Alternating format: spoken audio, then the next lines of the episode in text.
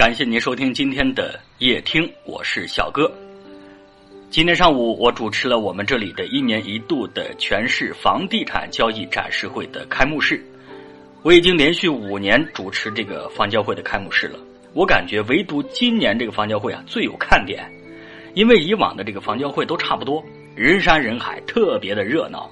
以前参展那些地地产商呀，搭一个房交会的临时展架。恨不得把这个地球上最好的设计师都给请过来，场面一定要气派。但是今年就不同了，整个展会的面积缩小了一半不说，各个参展商都低调了很多，基本上都是搭个简易的展架 OK 了。那么这能够从一定侧面说明现在这个房地产市场不是那么的景气。虽然这种行为肯定也有政府的主导和引导在里面啊。那么另外呢，今天上午还有一个插曲。有一个楼盘的这个业主，几十号人浩浩荡荡举这个白色的白白底啊黑字的条幅啊来到现场干嘛呢？喊冤，说这开发商一房多卖啊，说他们不守信用啊，不按照合同办事啊，说当地政府官员不作为，还喊口号呢，是吧？当官不为民做主，不如回家卖红薯。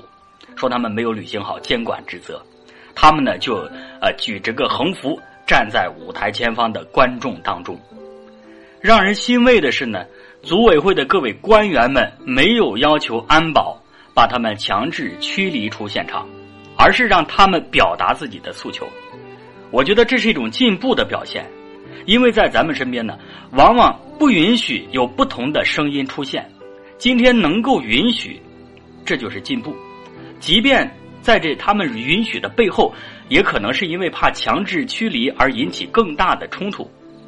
哎，你开发商可以展览自己的房子的各种卖点，你可以说好；我消费者可以展示我自己的不满，我可以说不好。市场最终要交到市场当中来检验，欺骗和垄断，在这个开放的时代已经越来越不具备生存的土壤了。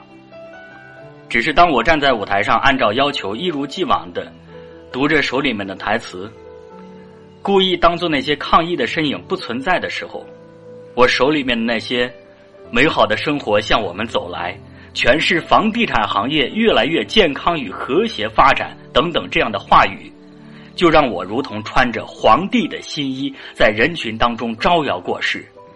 舞台背景上“快乐安居”四个主题大字，在阳光的照射下，格外的显眼。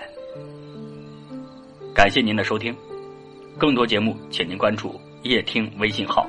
明天是周末了，下周一再见。我是小哥，晚安，每一位。